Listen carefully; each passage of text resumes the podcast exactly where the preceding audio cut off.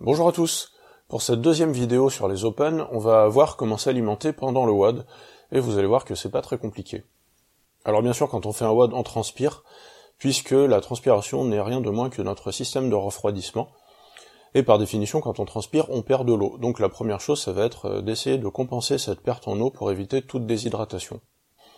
Pour se rendre compte un petit peu de l'impact de la déshydratation sur les performances, il faut savoir que 1% de déshydratation correspond à 10% de, perte de performance. Donc euh, vous imaginez que en fait la perte d'eau doit être impérativement compensée, sinon les performances s'écroulent vraiment très vite. Et puis euh, avec ça, il y a aussi un risque de blessure qui est fortement accru. Et si jamais la déshydratation se poursuit, eh bien euh, il y a des problèmes de tachycardie, des problèmes de maux de tête. Enfin, ça peut ça peut aller assez loin. Donc maintenir une, hydratation satisfaisante pendant tout le c'est vraiment essentiel.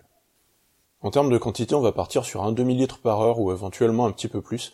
Et ce qui est vraiment important, c'est de boire de manière fragmentée tout au long du WAD.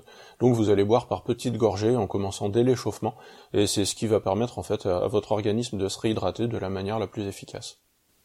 Après, dans cette boisson, moi je vous conseille aussi de mettre du sucre qui va avoir plein d'effets intéressants.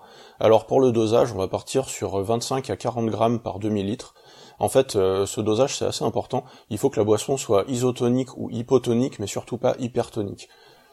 Alors cette notion de tonicité, en fait, c'est la dilution d'une boisson.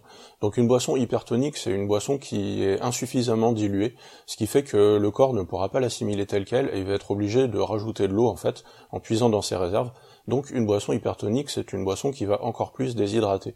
Donc voilà pourquoi il faut surtout pas dépasser les 40 grammes de sucre par demi-litre. D'un point de vue pratique, pour ce sucre, vous mettez un petit peu ce que vous voulez.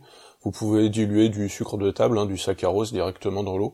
Euh, moi, je mets du sirop de grenadine, voilà.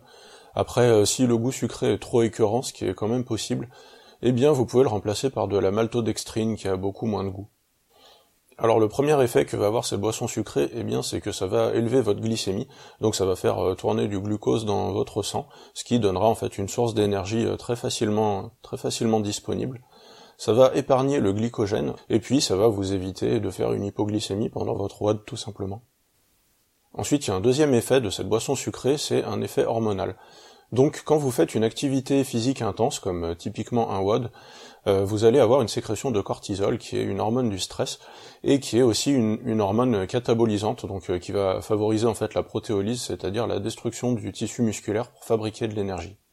Mais en buvant cette boisson sucrée, donc un index glycémique élevé, vous allez augmenter votre sécrétion d'insuline, qui est une hormone anabolisante, qui va en fait contrebalancer pour partie l'effet du cortisol, qui va limiter la destruction du tissu musculaire, donc c'est toujours bon à prendre, et puis ça va améliorer votre récupération.